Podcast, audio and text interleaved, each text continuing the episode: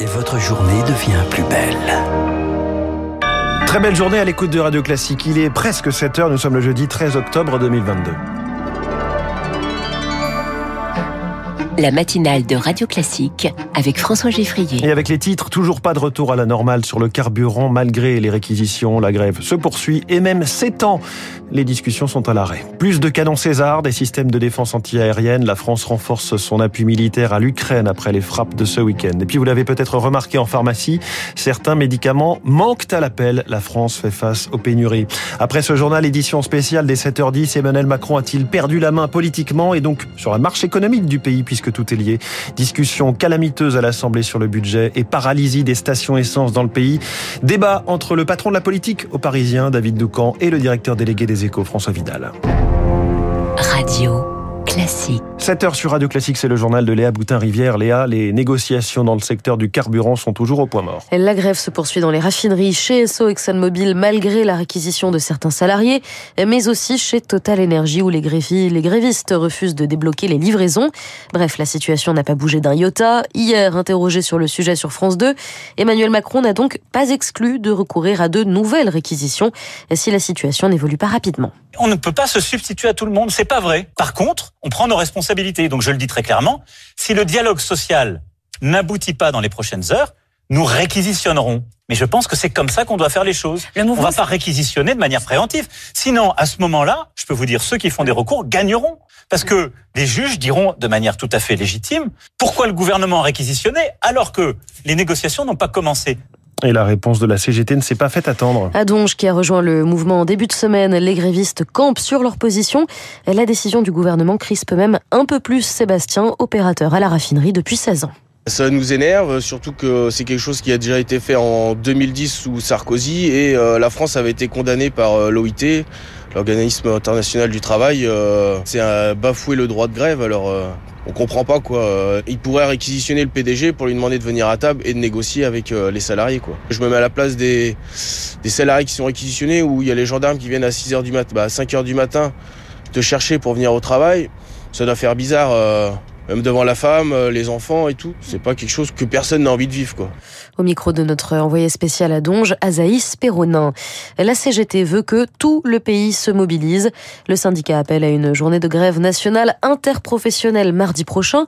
Objectif, protester contre les réquisitions, mais aussi toujours pour une hausse des salaires.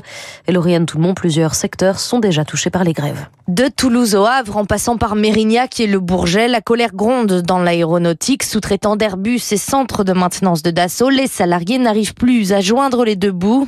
Dans l'automobile, aussi ont des dans les usines de Volvo, Stellantis, Flexengate, des fournisseurs de pièces, des constructeurs, ouvriers et techniciens demandent des primes et une revalorisation des salaires. Pour eux, les directions ne vont pas assez loin ni assez vite dans les négociations alors que l'inflation, elle, galope. Dans le nucléaire, c'est carrément un effet boule de neige. Cinq centrales sont à l'arrêt à la tête de la plupart de ces mouvements. La CGT qui agite la menace de la mobilisation générale. Une ritournelle largement reprise par la France insoumise et ses députés qui ne manquent pas de s'afficher devant les piquets de grève. De quoi grossir les rangs dimanche de la marche contre la vie chère. La manifestation lancée par le leader des insoumis, Jean luc Mélenchon. Et parmi les causes de la contestation, il y a aussi la question des bénéfices exceptionnels, les fameux super profits. sur ce plan, les députés ont voté hier un amendement qui introduit une taxe sur les super dividendes, un revers pour le gouvernement. L'exécutif qui est euh, en difficulté hein, sur la question du budget. Première journée d'examen du texte hier et première déconvenue, les oppositions ont rejeté le maintien du déficit à 5% du PIB. Quant au 49.3, le Conseil des ministres l'a autorisé hier. Reste à savoir quand le coup prêt tombe un autre dossier chaud pour l'exécutif, c'est la réforme des retraites. Elisabeth Borne lance aujourd'hui les concertations avec les chefs de groupe parlementaires. Radio Classique, il est 7h04. L'autre grand sujet dans l'actualité, c'est bien sûr la guerre en Ukraine. Et toujours hier sur France 2, Emmanuel Macron a évoqué le conflit. Il a notamment appelé Vladimir Poutine à revenir à la table des négociations. Surtout, il a promis des canons César à Kiev, en plus des 18 déjà livrés.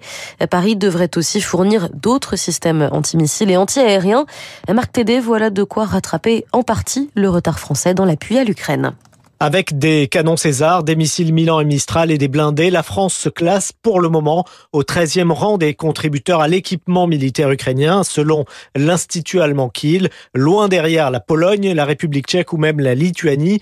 Mais sa marge de manœuvre est limitée, explique le général Vincent Desportes, professeur de stratégie à Sciences Po et HEC. La France fait ce qu'elle peut compte tenu des autres missions qu'elle remplit au combat au Sahel, en soutien d'autres nations en Afrique en particulier. Donc elle a des exigences de défense qui ne peuvent pas lui permettre de se découvrir complètement au profit d'un seul conflit. Ces livraisons limitées ne seraient pas à la hauteur du rôle prépondérant que la France prétend jouer dans la défense européenne. C'est le sentiment de Pierre Arroche, chercheur à l'université Queen Mary de Londres. Il regrette également un calcul à courte vue l'armée française n'a pas de besoin immédiat. La meilleure façon qu'on n'ait pas, nous, à utiliser des matériels faits pour faire de la guerre de haute intensité plus près de nos frontières, c'est précisément d'investir dans le rempart ukrainien qui nous protège. Évidemment, c'est un coût, mais c'est un effort qui est rentable. Le soutien français passe aussi par les formations dispensées aux militaires ukrainiens ou encore les missions de la gendarmerie dans le cadre des enquêtes pour crimes de guerre. Et le Royaume-Uni aussi a annoncé de nouvelles livraisons des missiles de défense antiaérienne. Notez également que l'Assemblée générale de l'ONU a condamné à une écrasante majorité les annexions illégales des territoires ukrainiens. La santé dans ce journal. L'automne est de retour et avec lui toute une série de maladies. Oui, une épidémie de bronchiolite, par exemple, a été déclarée dans les Hauts-de-France, en Ile-de-France ou encore en Occitanie. Et c'est sans compter les grippes et autres rhumes. Sauf que la France a bien du mal en ce moment à s'approvisionner en traitement. En moyenne, ce sont une centaine de médicaments par officine qui sont concernés. Pierre-Olivier Varro est président de l'Union des syndicats des pharmaciens d'officine. En France, on a les médicaments les moins chers d'Europe. Donc, quand un industriel fabrique 1000 boîtes de médicaments et qu'il y en a 100 pour la France, ben peut-être il a meilleur temps d'en vendre que 80 et 20 au Royaume-Uni, en Allemagne, en Italie, où les médicaments sont beaucoup plus chers pour gagner un peu plus d'argent. Et du coup, on va appauvrir le marché français et avoir des ruptures. C'est pour ça que l'agence du médicament veut mettre, pour les médicaments d'intérêt thérapeutique majeur, des stocks minimum en France ou en Europe mobilisables très vite, avec des amendes à la clé aux industriels s'ils ne respectent pas. Pierre-Olivier Varro répondait aux questions de Rémi Pfister. Et le rhume, c'est bien embêtant, n'est-ce pas, Léa Boutin-Rivière? Merci beaucoup. Prochain journal à 7h30 avec Charles Bonner, qui n'est pas enrhumé. Dans un instant sur Radio Classique, l'essentiel de l'économie, puis notre édition spéciale, alors que le gouvernement est en grande difficulté à l'Assemblée sur le budget, et alors que les Français galèrent pour faire le plein d'essence. David Doucan et François Vidal face à face pour répondre à cette question. Emmanuel Macron a-t-il la main